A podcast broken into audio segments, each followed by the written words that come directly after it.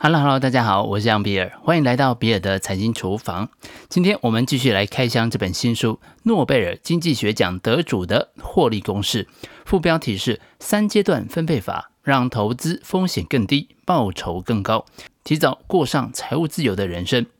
本书的核心关键就是时间配置投资策略，因此在你年轻的时候的股票的部位不是百分之七十五。也不是百分之百，而是百分之两百。采用改良式的分散投资策略，能够让你在整个生命周期当中安全的提高股票投资的部位。在书中也用了一个专门的章节，引用从一八七一年一直到两千零九年以来的历史数据。从历史的回测当中，我们发现固定比例投资策略，例如说七十五。跟七十五的投资策略，也就是永远维持百分之七十五的股票投资部位，跟两百到五十的投资策略，也就是一开始利用杠杆配置百分之两百的股票部位，再逐渐的降低到百分之五十的时间配置投资策略，那这两个策略的结果有非常大的差异。乍看之下，你可能会觉得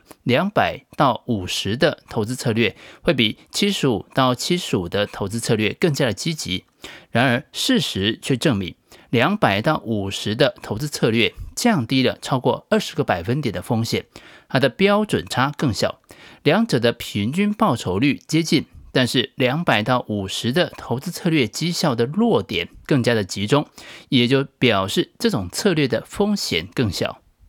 这本书给我的第一个启发就是，由于投资的金额变大，我的风险或者是报酬也会持续的变大。与其在人生的后半段才集中自己的风险，不如将风险平均分摊到更年轻的时期。我先假设你已经完全接受这个概念，那我接着来谈谈他给我的第二个启发：如何扩大你股票投资部位的杠杆到百分之两百。诶，这个答案不是应该很简单吗？我立刻呢就想到，就是股票可以做融资啊。假设你有一张零零五零台湾五十，现在的价格是一百四十块钱，相当于十四万一张，三十万元的本金，你就只能持有两张。如果你透过融资，也就是自备四成，向券商借款六成的方式，现股买一张，融资可以买三张。这样子，三十点八万就可以持有四张的零零五零，也就达到将你的股票部位放大一倍的效果。但是啊，这里有个重点，融资的利息是很贵的。以现在券商的公告的资料来看，目前融资的年化利率，大概是六到六点五个百分点。这个利率啊，真心觉得贵。再来呢，更麻烦的是，万一股价下跌，我可能会需要被追缴融资保证金，因此长期做股票融资这件事情是走不通的。那么还有第二个方案，该买小台指如何呢？也就是买期货，小台指的规模比较小，一点五十元，原始的保证金目前是三万七千五百块，合约的价值大约是八十万。购买一口小台，就会把你的杠杆比例放大到二点六六比一，超过了我们设定的二比一的目标。那这个部分呢，暂时无解。但是主要的问题也还是期货同样会有价格下跌之后要追缴保证金的问题。那么还有第三个方案，购买两倍做多台股的 ETF，元大台湾五十正二。那这种所谓的杠杆 ETF。在我们想象当中，就是一段时间台股上涨了百分之十，两倍做多的 ETF 啊会上涨百分之二十，但是实际上啊却不是这个样子，因为两倍做多杠杆只能追求单日的报酬率的两倍，时间拉长就不是这个样子了。举例来说，假设第一天指数是一百点，第二天上涨到一百一十点，第三天再跌回一百点。如此一来，只有单纯的 ETF 的情况是不涨不跌。然而，如果是正二的 ETF，第二天的价格会是一百二十，第三天的价格则会变成九十八点二，还低于原先的一百。杠杆的 ETF 在震荡走势当中，不可避免的将会出现磨损。因此呢，长期投资杠杆的 ETF 这个方案也是不可行的。最后，书中给出的建议是买入看多选择权。也就是买 call，书中使用的是美国标准普尔的 LEAP （long-term equity anticipation security），看多选择权。跟一般选择权的差异是，LEAP 最长可以持有三年，比一般选择权一年或者是半年来说时间更长，而且因为是买入选择权，只需要付出权利金，而不需要保证金。也因此，永远不会有被追缴的问题。这个听起来确实可行，但是台湾并没有类似的产品呢、在这里，我稍微补充一下跟选择权相关的知识。我们以前并没有讨论过这个题目。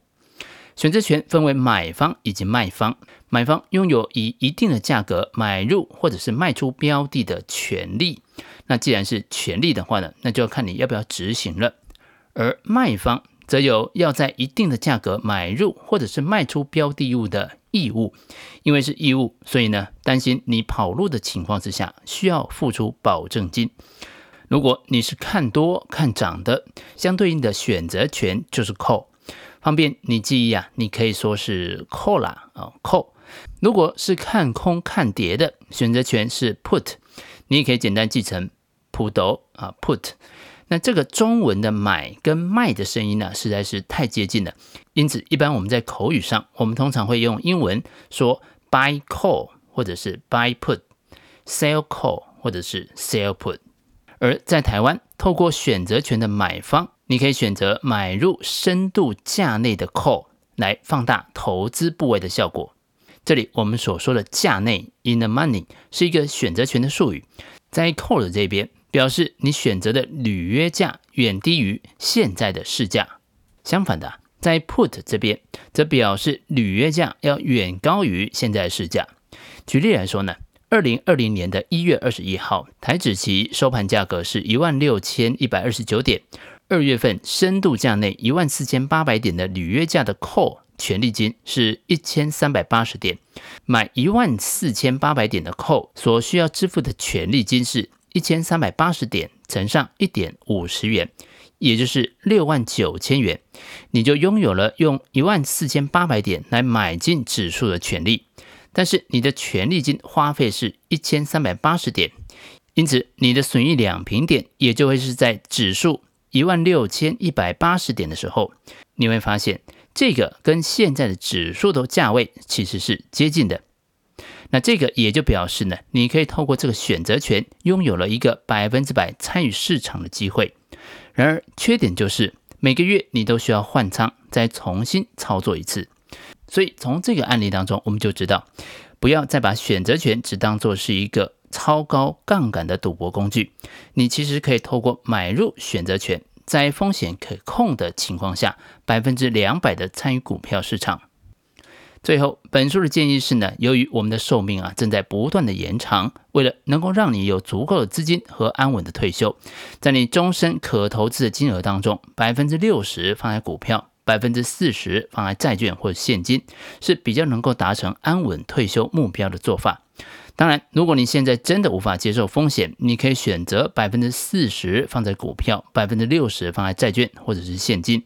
但是在年轻的时候，都还是建议百分之两百都放在股票市场当中。当然，书中也特别强调了几个雷区，请不要误触了。首先呢，必须控制好你的杠杆，因为作者建议的是二比一，而不是二十比一。操作期货就是二十比一，那这个是有极高风险的。其次，请不要用信用卡借钱来做投资。信用卡的循环利率高达十九点九个百分点，远高于股票融资。最后，我们一口选择权深度价内的合约价值相当于一万四千八百点乘上五十元，也就是七十四万。如果你的零零五零的投资部位未达七十万的话呢，即使你只买一口选择权，你的杠杆倍数也是超过二比一的。因此，在你还没有足够的部位投资零零五零之前，建议你还是只要百分之百现股投资即可，不需要加杠杆。所以总结一下，一九六九年，保罗·萨缪森提出，你应该按照一生的财富来分配投资比例，而不是按照你当前所有的存款。这个观点呢，其实非常简单，但却有深远的影响。原本这个说法并没有任何的争议，但是很少有人愿意深想一层，也就是为了达成萨缪森所提出的这个目标，绝大多数年轻的投资人必须使用杠杆来做投资。这其实很少有人愿意接受这个观点，连部分接受的也不多。作者希望，为了让年轻人未来能够安心的退休，他们正在努力的设计更简便的自带杠杆的目标日期基金，可以方便的让投资人自动的来进行时间配置投资策略。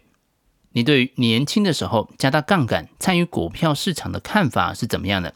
欢迎把你的想法写在留言区，跟其他听众交流讨论。不过呢，我想啊，你应该也跟我一样，还是会有一些顾忌的。但是我想请你也试着去记录这些资料，一段时间之后呢，说不定我们会发现有不同的收获。以上就是比尔的财经厨房想要提供给你的，让我们一起轻松活好每一天。我们下次见。拜拜。